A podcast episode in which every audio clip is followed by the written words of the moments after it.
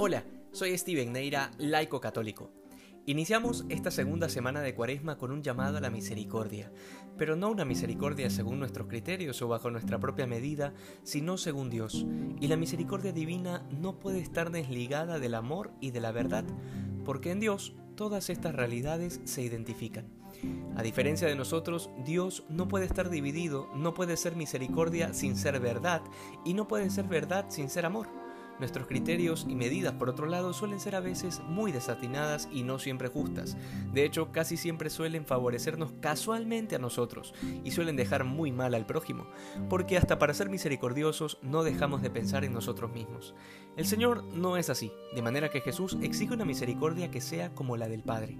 Esa es la medida, y es evidente que jamás voy a poder ser misericordioso como el Padre si jamás he experimentado en mi vida esa misericordia, porque evidentemente nadie da lo que no tiene.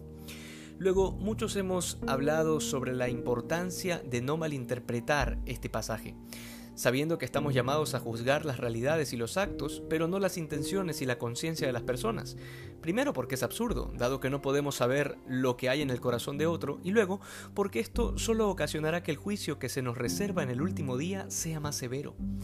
Esta vez quisiera más bien profundizar en el bien que puede hacernos el invertir los criterios con los que solemos manejarnos.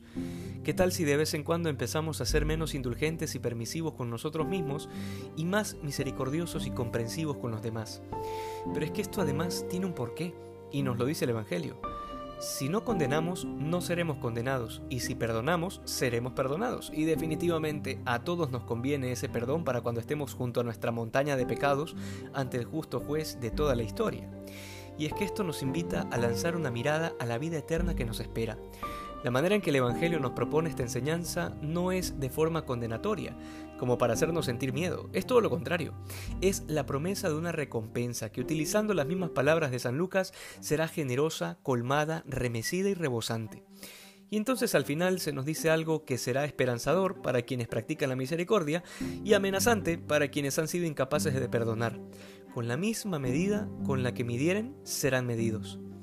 Creo que esto último deberíamos tenerlo ante nosotros a cada minuto todos los días, porque esta es una de las claves de nuestra salvación. Recordemos, la misericordia a la que estamos llamados no es la que entiende el mundo, aquella que acepta el pecado y lo aplaude. La misericordia que nos pide Jesús es aquella del Padre Celestial, la que acoge al pecador y le invita a convertirse. Que hoy seamos más santos que ayer. Dios te bendiga.